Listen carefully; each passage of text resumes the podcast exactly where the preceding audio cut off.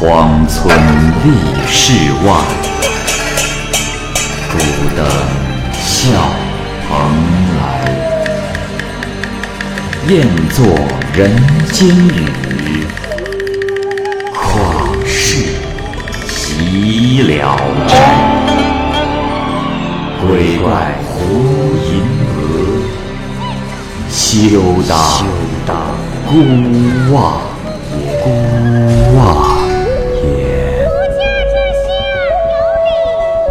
白话《聊斋故事》，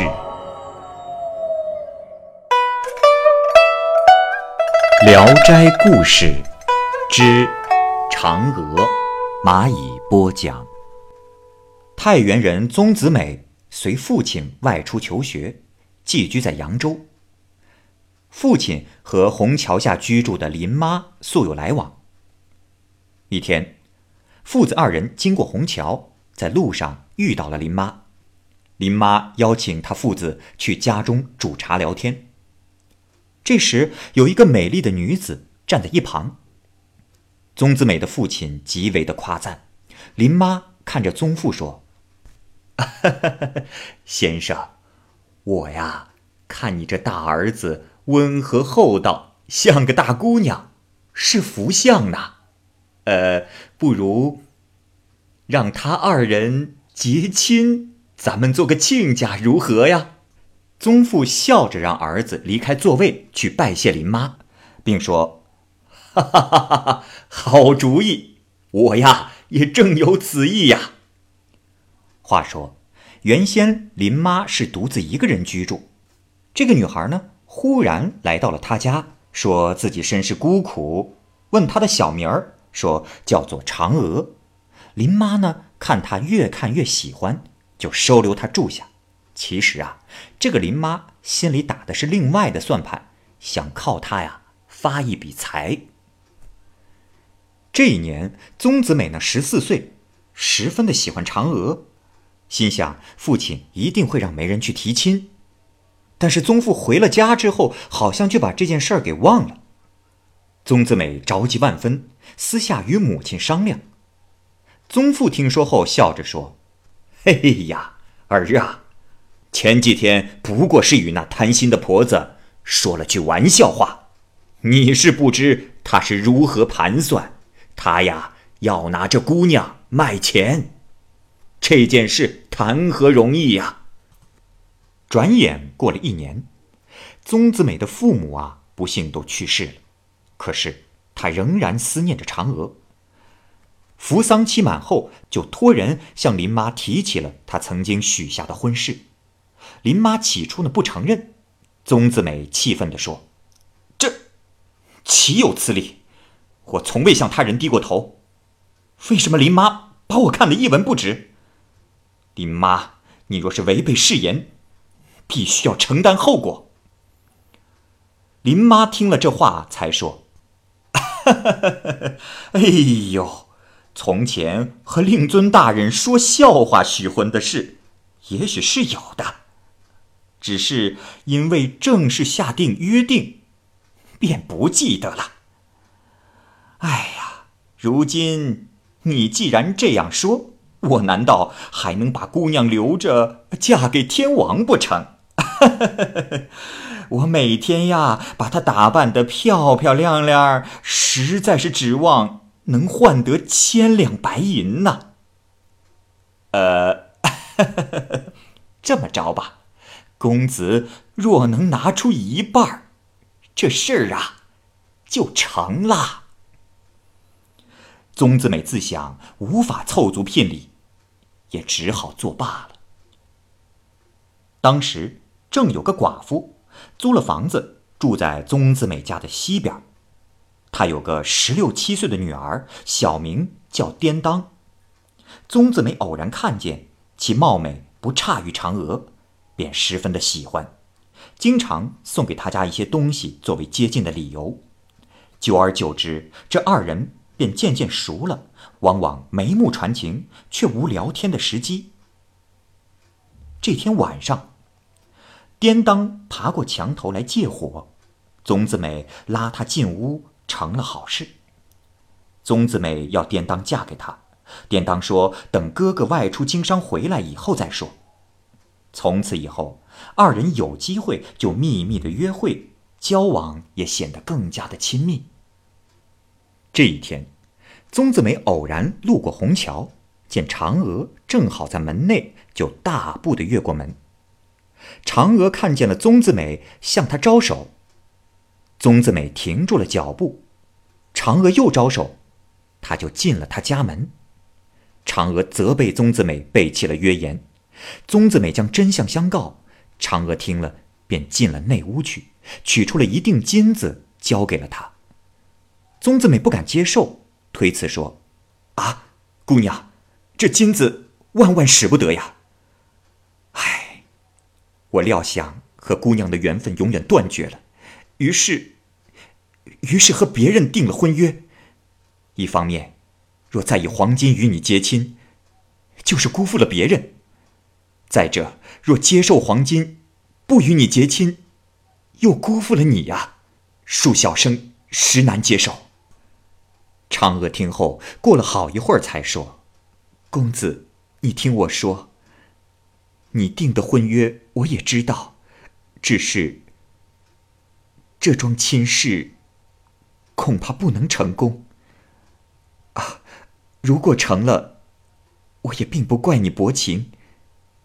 你快把这锭金子拿走吧，林妈妈就要回来了。”宗子美犹豫不决之时，嫦娥便把金子塞给了宗子美，便走了。第二天，宗子美把这件事情告诉了颠当，典当赞同嫦娥所说，劝宗子美专心的迎娶嫦娥。宗子美心里打鼓，沉默不语。典当表示愿意居嫦娥之下，宗子美这才高兴了起来，立即派媒人给林妈带去了金子。林妈这时没有了推脱的理由，只得把嫦娥嫁给了宗子美。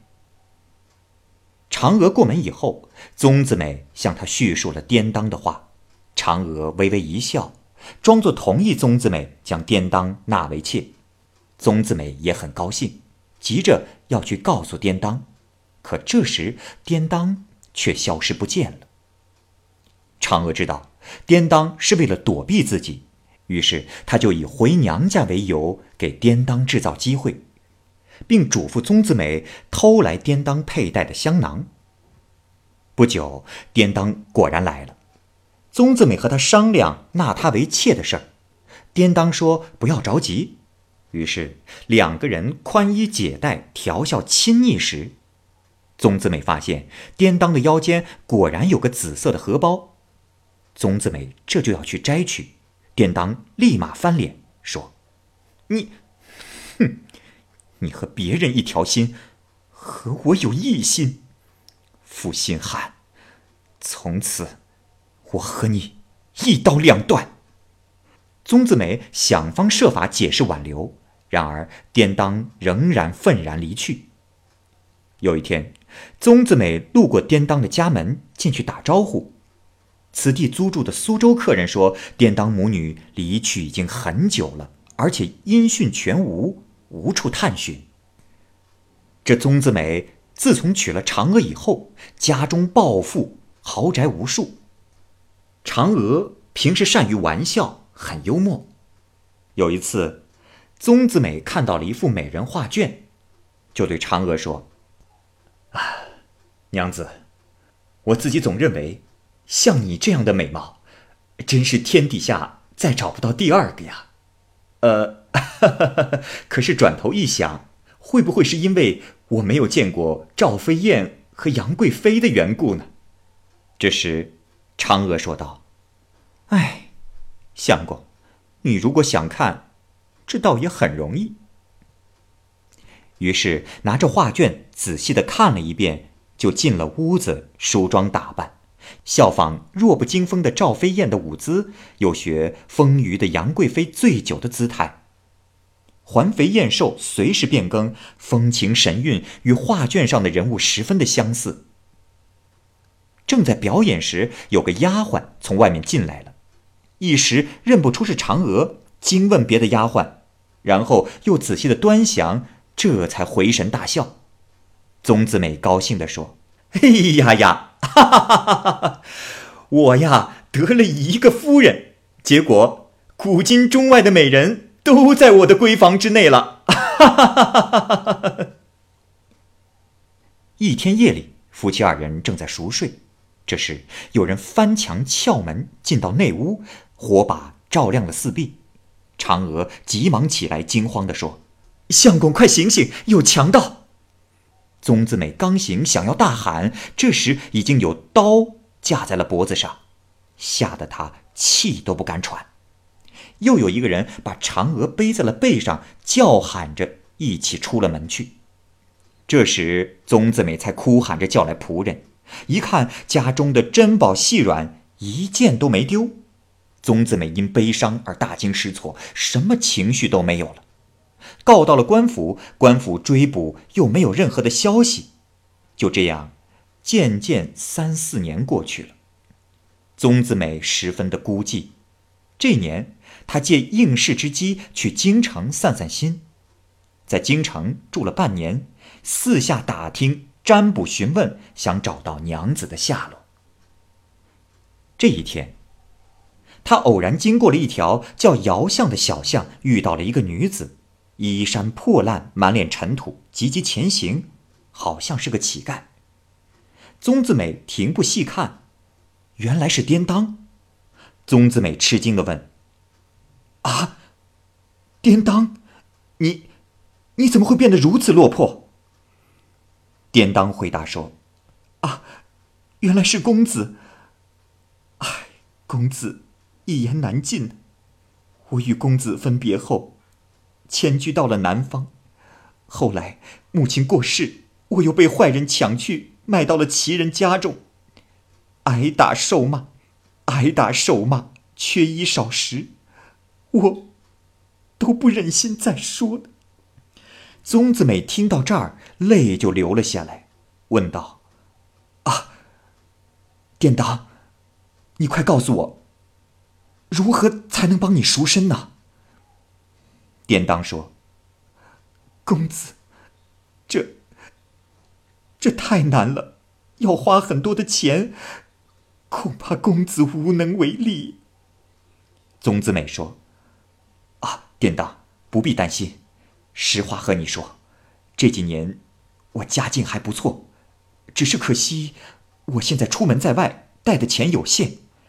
如需卖衣物车马凑钱，我在所不惜。只是如果需要的钱太多，典当，你等等我，我这就回家去筹办。典当约宗子美明天出西城，在柳树林里相会，嘱咐必须是孤身前来，不要带随从。宗子美答应说好。第二天，宗子美早早到时，却见颠当已到，衣服鲜亮华美，和昨天完全不一样。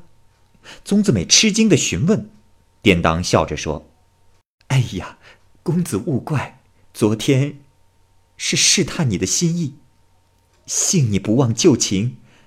这样，请到寒舍坐坐，我一定报答于你。”于是二人向北走了不远，就到了颠当的家。颠当设好了酒宴款待宗子美，两个人谈天说地。宗子美邀他一起回家，颠当说：“公子，我这里还有很多生活琐事在身，恕妾不能和你一起去。”啊，对了，我倒是知道一些嫦娥之事。宗子美急忙询问嫦娥在何处。典当说：“公子，嫦娥行踪飘忽不定，我只能知道大概。西山有位老尼姑，一只眼睛瞎了，你去问他便知。”当晚，宗子美就住在了颠当家。天亮以后，颠当给宗子美指路去西山，宗子美顺此路到了西山。山上有座古寺，围墙已经坍塌，竹林当中有半间茅屋，一位老尼姑正在里面缝补僧衣，见有客人来了，也不招呼。宗子美向他作揖行礼，尼姑抬起头询问，宗子美报了姓名，并叙述了请求。尼姑说：“施主，还是请回吧。我这八十岁的瞎子与世隔绝，哪里会知道什么有关嫦娥的事情呢？”宗子美再三请求，尼姑才说：“阿弥陀佛，施主实在是聒噪，我是真不知道啊。这样吧，明天晚上会有两三位亲戚来看我，或许他们之中有人会知道，也未可知。你明天晚上再来吧。”宗子美这才告辞出来。第二天去时，尼姑已出了门，破门也上了锁。宗子美等了好长的时间，已到了深更半夜，明月高悬，她依然焦急地等待着，不知如何是好。这时，远远地看到了两三位姑娘从外边进来，嫦娥就在其中。宗子美高兴极了，急忙过去拉住他的衣襟。嫦娥说：“哎呀，莽郎君，你可要吓死我！哼，可恨颠当那个饶舌鬼，又让这儿女之情来缠人。”宗子美也顾不得许多，拽着嫦娥坐下，拉着她的手叙述相思之情。讲到自己所受之苦难，不禁的热泪盈眶。嫦娥说：“哎。”相公，实话对你说了吧，我本是月宫里的嫦娥，被贬进入人间，可，可在凡间的期限已到啊，所以假托强盗劫持，为的是与你做一个彻底的了断。那老尼姑是王母娘娘府上的看门人，当年我初来凡间，承蒙她收留，因此有空时。常到她那儿去，公子，你若让我走，我便许颠当给你。宗子美不听，低着头流泪。嫦娥看着远处说：“哎呀，糟了，姐妹们来了。”宗子美再看时，四周已空无一人。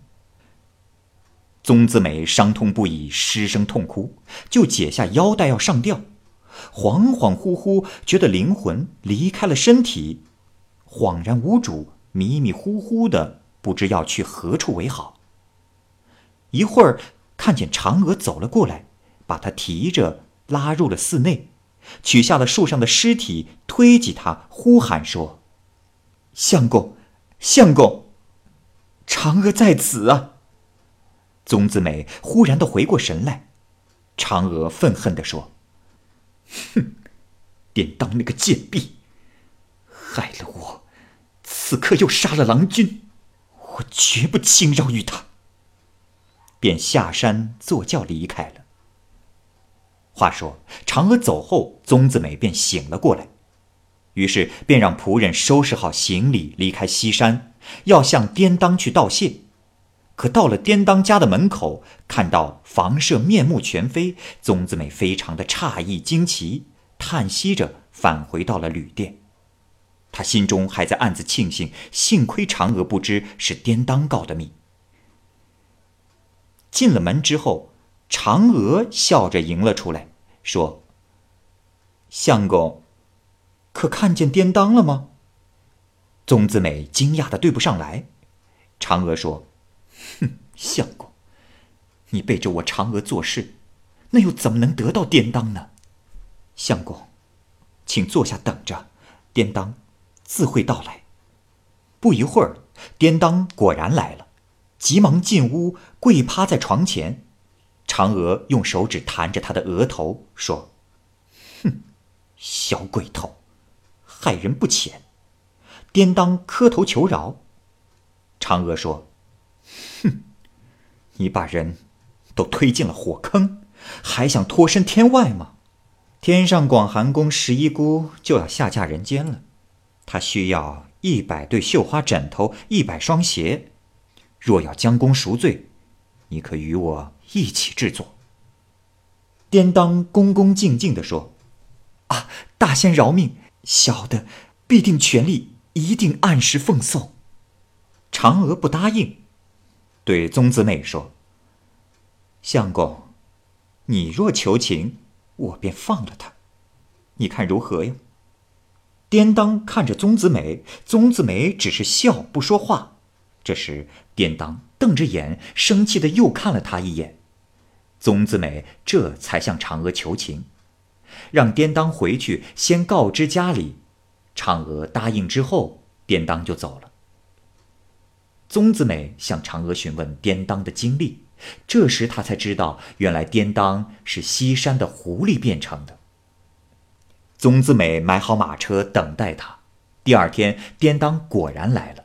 于是夫妇三人一齐回家去了。然而，嫦娥再次回来，常常举止持重而不轻易玩笑了。宗子美想和他亲热，他呢就偷偷的让颠当去做。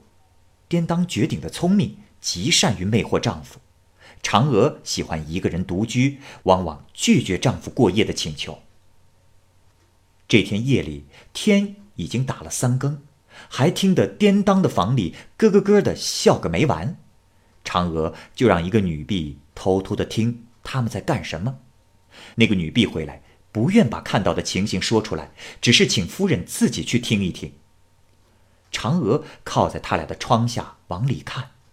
这时就看见颠当盛装打扮的和自己同一个样子。宗子美则拥抱着他，叫他嫦娥。嫦娥看到后，笑着退回了自己的屋子。不久，颠当突然心里疼痛的厉害，急忙披着衣裳，拉着宗子美来到了嫦娥的房间。进门后，颠当就趴在地上不起来。嫦娥说。哎呀，我难道是个会治病或者加害于人的人吗？典当，你不过是要捧着心效仿美人西施心痛罢了。典当伏在地上叩头，只说他知罪认罪。嫦娥说：“病好了。”典当不好意思的笑了笑，站起身出去了。有一次，颠当对宗子美说。公子，我能让嫦娥娘子学做观音的样子。宗子美不信，便和颠当打赌。嫦娥每每打坐之时，双眼紧闭，颠当就将玉瓶插上柳枝，悄悄地放在嫦娥身边的桌案上，自己则把头发垂下来，合掌侍立于嫦娥的身边，樱唇半开，玉齿微露，目光不动。宗子美对这样的场景冷峻不惊。嫦娥睁开眼后问：“怎么回事？”颠当就说：“啊，嫦娥姐姐，我在学龙女侍奉观音。”嫦娥笑骂他，罚他学童子那样下拜行礼。颠当就把披散的头发竖起来，于是从四面向上参拜嫦娥，再趴在地上翻转身体，摸爬滚打，变化了许多身体的造型。最后，全身左右两侧弯腰，脚上的袜子都能碰到耳朵上。这时，嫦娥笑逐颜开，坐着就用脚踢了颠当一下。颠当又抬起头来，用嘴轻轻地叼着嫦娥的鞋。嫦娥正在欢笑的时候，忽然觉得有那么一股魅惑之情从脚底下一直往上冲来，直达到心里。心猿意马，很想和丈夫同床欢愉，似乎自己已经把持不住心神，于是就急忙把精神收敛回来，当面斥责颠当说：“你这该死的狐奴，不看看是谁，就敢魅惑！”颠当这是吓得松口趴地，嫦娥又严加责备，众人却不知为何。嫦娥对宗子美说：“公子。”典当狐性不减，刚才差点被他捉弄。若不是我宿根深厚，堕落是很容易的。此后，嫦娥对颠当严加管教。颠当既惭愧又害怕，对宗子美说：“公子，我对嫦娥姐姐每一个肢体或者整个身体，没有一个地方不喜爱的。可能就是因为爱得太过分，所以不知不觉的对她魅惑的厉害。要说我对她有坏心肠，那真是冤枉我了。宗子美就把颠当的这些话告诉了嫦娥，嫦娥这才和过去一样的对待他。但是因为颠当胡闹的没有节制，嫦娥多次告诫宗子美，可是宗子美听不进去。因而，宗家大大小小的奴婢仆妇一个比着一个任性的胡闹。这一天，两个人扶着一个丫鬟扮作杨贵妃，二人互使眼色，骗那个扮贵妃的丫鬟装作酣醉的样子，然后两人松手，扮贵妃的丫鬟猛然摔倒在台阶下，发出像墙倒的声音。众人齐声尖叫，走近再摸时。那个丫鬟已经气绝身亡，众人吓得急报主人。嫦娥惊慌失措地说：“哎呀，我说怎么样？可真如此，大祸临头了。”于是派人去告诉死者的父亲。其父某甲素来品行不好，听到这样的事情，嚎叫着就来了，把尸体背到了厅堂，大声的叫骂。宗子美惊得闭门不出。嫦娥自己走出去责备某甲：“我说这位老人家，主子虐待奴婢而死，法律也不会偿命。况且你女儿是偶然暴死，怎知她又不会复活呢？”某甲大喊说：“哼！我女儿死之已冷，怎能复活？”